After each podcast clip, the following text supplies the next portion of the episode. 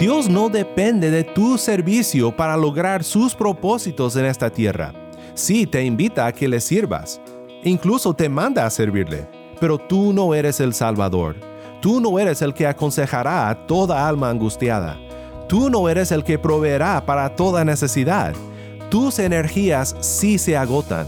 Tú necesitas tomar una siesta de vez en cuando. Pero nuestro Dios es autónomo. Nuestro Dios nunca duerme.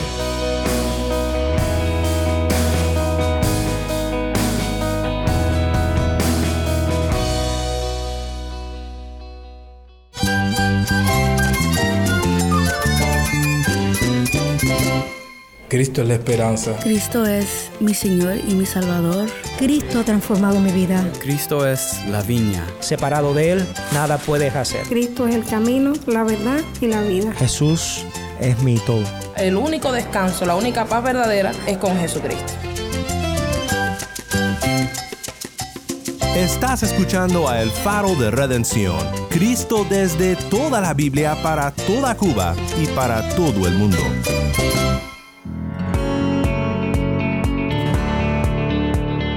Mi nombre es Daniel Warren, gracias por acompañarme aquí en El Faro. Continuamos hoy en una serie titulada El misionero, la vida del apóstol Pablo. Nuestro estudio de hoy nos llevará a la antigua ciudad de Atenas, donde Pablo discutió con los que decían ser los filósofos de su día, los librepensadores. Pablo discutió con ellos sobre la verdadera libertad, una libertad que solo viene cuando renunciamos a nuestra autonomía y dependemos totalmente de Dios. Si tienes una Biblia, busca Hechos 17 y quédate conmigo para ver a Cristo en su palabra.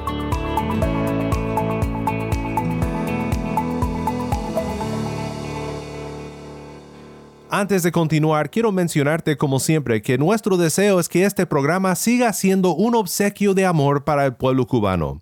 Dependemos de tu apoyo para seguir resplandeciendo la luz de Cristo desde toda la Biblia, no solo para Cuba, sino también para todo el mundo.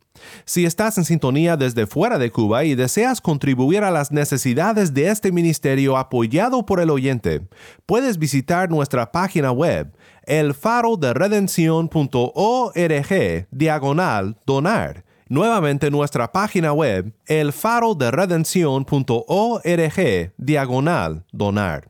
Gracias por tu apoyo que hace posible que sigamos compartiendo a Cristo en Cuba y en todo el mundo.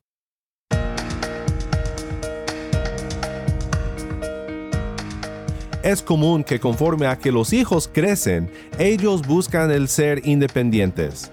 Ellos empiezan a valorar más y más la autonomía, el ya no depender tanto de sus padres y más que eso, ¿verdad? Ya no tener que someterse a la voluntad de sus padres. Quieren formar una vida para sí mismos y sentir que ellos son los capitanes de su propio destino, que ellos forjarán su propio camino y todo lo demás que naturalmente sucede con la madurez. Pero en nuestro deseo humano por la autonomía puede existir una inmadurez espiritual, en la cual estamos inconscientes de lo imposible que nos es ser verdaderamente autónomos. Dijo el poeta inglés John Donne, un ministro anglicano y profesor de Cambridge en el siglo XVII, que ningún hombre es una isla entera por sí mismo. No existe la autonomía absoluta para los seres humanos. Pero no es así para Dios. Y lo que te quiero mostrar hoy de la palabra de Dios es cómo Pablo el misionero a los gentiles argumentó desde esta realidad hacia la existencia de Dios y la necesidad de creer en Él. La falta de autonomía humana nos debe conducir a la autonomía divina. Nosotros dependemos de alguien sobre quien el mundo depende por su existencia, y este es nuestro Dios autónomo. El apóstol Pablo habló mucho sobre esta relación entre la creación y el creador, una relación de dependencia de parte de la creación y de autonomía de parte del creador Dios del universo. Esto fue cuando predicó a los filósofos en el Areópago en Atenas, y la historia la leemos en Hechos 17. Escuchemos ahora la historia juntos y luego pensaremos más sobre nuestro tema de hoy. Mientras Pablo los esperaba en Atenas, su espíritu se enardecía dentro de él al contemplar la ciudad llena de ídolos. Así que discutía en la sinagoga con los judíos y con los gentiles temerosos de Dios, y diariamente en la plaza con los que estuvieran presentes. También discutían con él algunos de los filósofos epicúreos y estoicos, y algunos decían, ¿qué quiere decir este palabrero? Parece ser un predicador de divinidades extrañas, decían otros, porque les predicaba a Jesús y la resurrección. Entonces tomaron a Pablo y lo llevaron al Areópago, diciendo, ¿Podemos saber qué es esta nueva enseñanza que usted proclama? Porque le oímos decir cosas extrañas. Por tanto, queremos saber qué significan, pues todos los atenienses y los extranjeros de visita allí no pasaban el tiempo en otra cosa sino en decir o en oír algo nuevo. Entonces Pablo, poniéndose en pie en medio del Areópago, dijo, Varones atenienses, percibo que ustedes son muy religiosos en todo sentido porque mientras pasaba y observaba los objetos de su adoración, hallé también un altar con esta inscripción, al Dios desconocido, pues lo que ustedes adoran sin conocer, eso les anuncio yo. El Dios que hizo el mundo y todo lo que en él hay, puesto que es Señor del cielo y de la tierra, no mora en templos hechos por manos de hombres, ni es servido por manos humanas, como si necesitara de algo, puesto que Él da a todos vida y aliento y todas las cosas. De uno solo, Dios hizo todas las naciones del mundo para que habitaran sobre toda la superficie de la tierra, habiendo determinado sus tiempos y las fronteras de los lugares donde viven, para que buscaran a Dios y de alguna manera, palpando, lo hallen, aunque Él no está lejos de ninguno de nosotros, porque en Él vivimos, nos movemos y existimos, así como algunos de los poetas de ustedes han dicho, porque también nosotros somos linaje suyo. Siendo, pues, linaje de Dios, no debemos pensar que la naturaleza divina sea semejante a oro, plata o piedra, esculpidos por el arte y el pensamiento humano. Por tanto, habiendo pasado por alto los tiempos de ignorancia, Dios declara ahora a todos los hombres en todas partes que se arrepientan, porque Él ha establecido un día en el cual juzgará al mundo en justicia, por medio de un hombre a quien era designado, habiendo presentado pruebas a todos los hombres cuando los resucitó de entre los muertos cuando oyeron de la resurrección de los muertos, algunos se burlaban, pero otros dijeron, le escucharemos otra vez acerca de esto. Entonces Pablo salió de entre ellos, pero algunos se unieron a él y creyeron, entre los cuales estaban Dionisio, el areopagista, una mujer llamada Damaris y otros con ellos.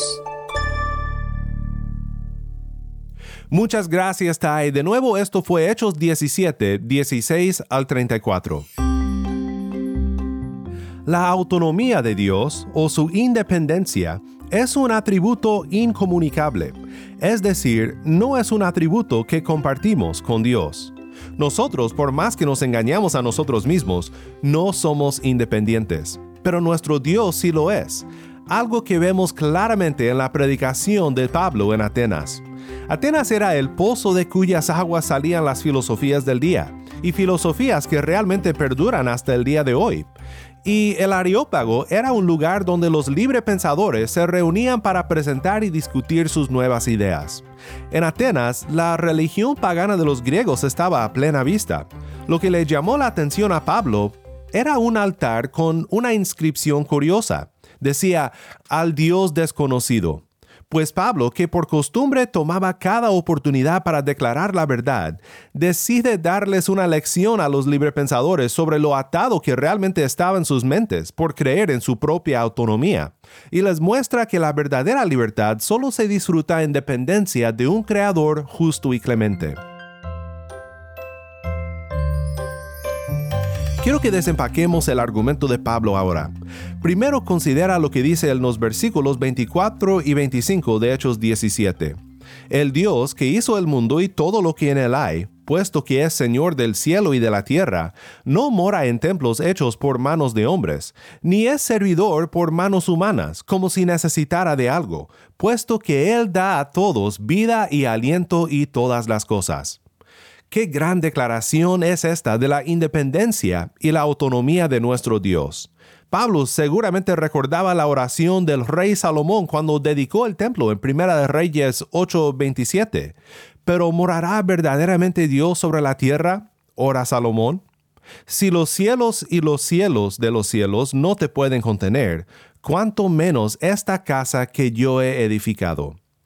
Pero todo esto no solo se trata de la grandeza de Dios. No simplemente dice que no cabe en una casa hecha por manos, sino que es una declaración de la plena autonomía de Dios. Dice como si necesitara de algo. Él no necesita nada, pero todos lo necesitamos a Él. Él da a todos vida y aliento y todas las cosas. Esto debe de hacerte pensar. Si eres alguien todavía en busca de la verdad, si buscas aquella cosa que está detrás de todo lo que existe, que da significado a todo lo que hay, esa idea desconocida o teoría desconocida, o si te atreves a decirlo, ese Dios desconocido, pues aquí por su siervo Pablo en Hechos 17 se da a conocer. Él es el gran yo soy, que existe en sí mismo, que tiene vida en sí mismo, Juan 5:26, y que da vida a todo lo demás. Pablo sigue hablando de la dependencia de toda la creación, de cada pueblo, de cada nación en el Creador su Dios. De uno solo, dice Pablo, Dios hizo todas las naciones del mundo para que habitaran sobre toda la superficie de la tierra, habiendo determinado sus tiempos y las fronteras de los lugares donde viven. ¿Somos realmente dueños de nuestro destino? No, nosotros dependemos de Dios en nuestras vidas. Dios nos pone las fronteras y cuenta los años de nuestra vida. Dios no necesita nada de nosotros, pero nosotros dependemos de todo en Él. Debemos de hacer la pregunta, ¿acaso el hecho de que Dios sea autónomo e independiente no resulta en el Dios del deísmo?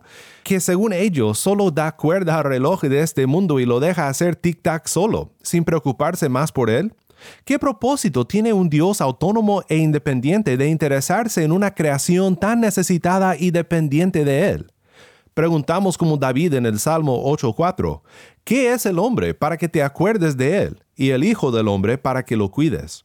Hay personas que piensan eso sobre Dios, especialmente las personas que enfrentan tremendo dolor y sufrimiento en esta vida. ¿Dónde está el Dios que deja sufrir a su creación? ¿Dónde está el Dios que permite que su pueblo sufra persecución? ¿Dónde está Dios en el cáncer, en el divorcio, en la bancarrota, en la oscuridad de la noche sin sueño? No pretendo entender los planes de Dios. Sus providencias para con nosotros muchas veces son misterios. Pero hay algunos versículos que me animan frente a preguntas tales como estas. Por ejemplo, Romanos 11, 33 al 36. Oh profundidad de las riquezas y de la sabiduría y del conocimiento de Dios. Cuán insondables son sus juicios e inescrutables sus caminos. Pues ¿quién ha conocido la mente del Señor? ¿O quién llegó a ser su consejero? ¿O quién le ha dado a él primero para que se le tenga que recompensar? Porque de Él y por Él y para Él son todas las cosas. A Él sea la gloria para siempre. Amén. Todo lo que hace, por más misterioso que nos parezca a nosotros, es con un propósito, para que su creación le busque Pablo dice en los versículos 27 y 28, para que buscaran a Dios y de alguna manera palpando lo hallen, aunque Él no está lejos de ninguno de nosotros, porque en Él vivimos, nos movemos y existimos, así como algunos de los poetas de ustedes han dicho, porque también nosotros somos linaje suyo. Pues Dios desea que todos vengan a conocerle y que hallen su gracia por la fe en Cristo Jesús. Quiere que reconozcamos nuestra dependencia en Él, que renunciemos a nuestra autonomía y confiemos en el Dios independiente, que juzga al mundo según su justicia por su Hijo, el hombre designado, resucitado de entre los muertos, que ofrece de la vida que tiene en sí mismo vida eterna a todos los que por la fe vienen a Él. Mi amigo que crece en Cristo Jesús, la autonomía de Dios son buenas noticias para ti. No sé cuántas veces he visto a cristianos sacrificarse en la vida y el ministerio hasta el punto de desilusionarse con el cristianismo, porque han visto todo esto al revés. Dios no depende de tu servicio para lograr sus propósitos en esta tierra. Sí, te invita a que le sirvas, incluso te manda a servirle, pero tú no eres el Salvador. Tú no eres el que aconsejará a toda alma angustiada. Tú no eres el que proveerá para toda necesidad.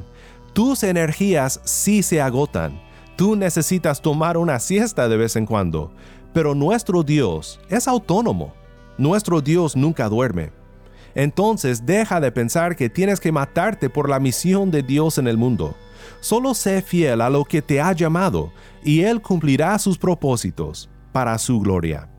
Saber que Dios es independiente y autónomo, pero que a la vez está interesado en su creación de tal modo que dio a su único Hijo para vivir la vida que nunca pudimos vivir y morir la muerte que merecíamos morir para entonces darnos la vida por fe en Él, pues esto me hace descansar en la autonomía de Dios.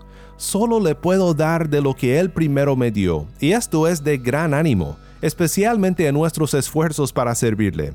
Es una bendición servirle si mantenemos una buena perspectiva. Dios no necesita de nosotros, pero nos invita y nos manda a servirle como hijos honrados, que llevan su nombre, para la gloria de nuestro Padre.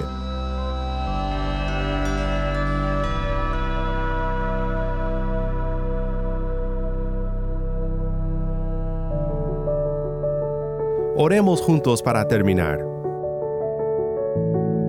Padre Celestial, gracias te damos por ser un Dios en quien podemos depender y a quien podemos amar por tu gran amor hacia nosotros en Cristo Jesús.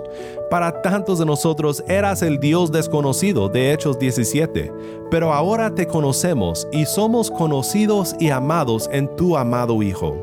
Gracias por mostrarnos en tu palabra verdades como tu autonomía, que con los ojos de la fe nos hacen darnos cuenta de que toda nuestra búsqueda por la autonomía choca con la realidad de nuestra creación y de nuestro Creador.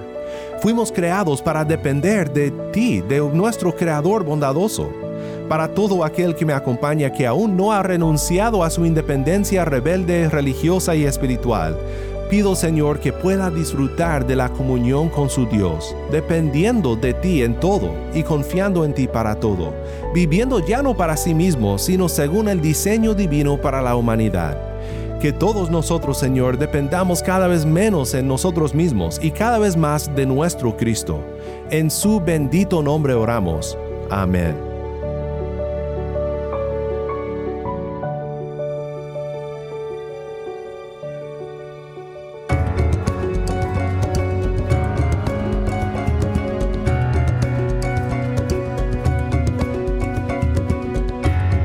El Faro de Redención como programa radial fue ideado para Cuba, pero ha crecido a un nivel global y si estás en sintonía fuera de Cuba, te agradezco por pasar estos tiempos con nosotros estudiando temas que nos fortalecen en nuestro caminar cristiano.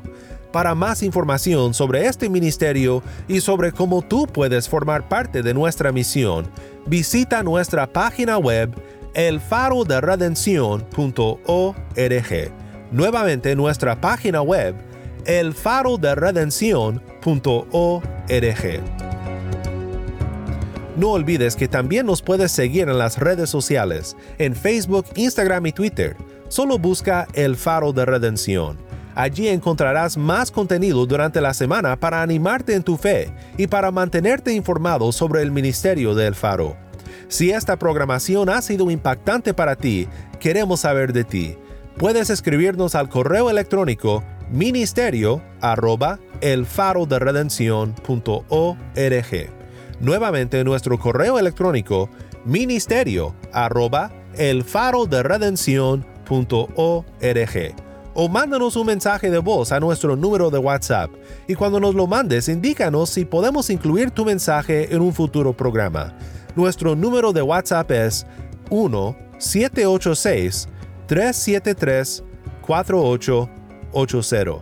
Nuevamente nuestro número de WhatsApp 1-786-373-4880.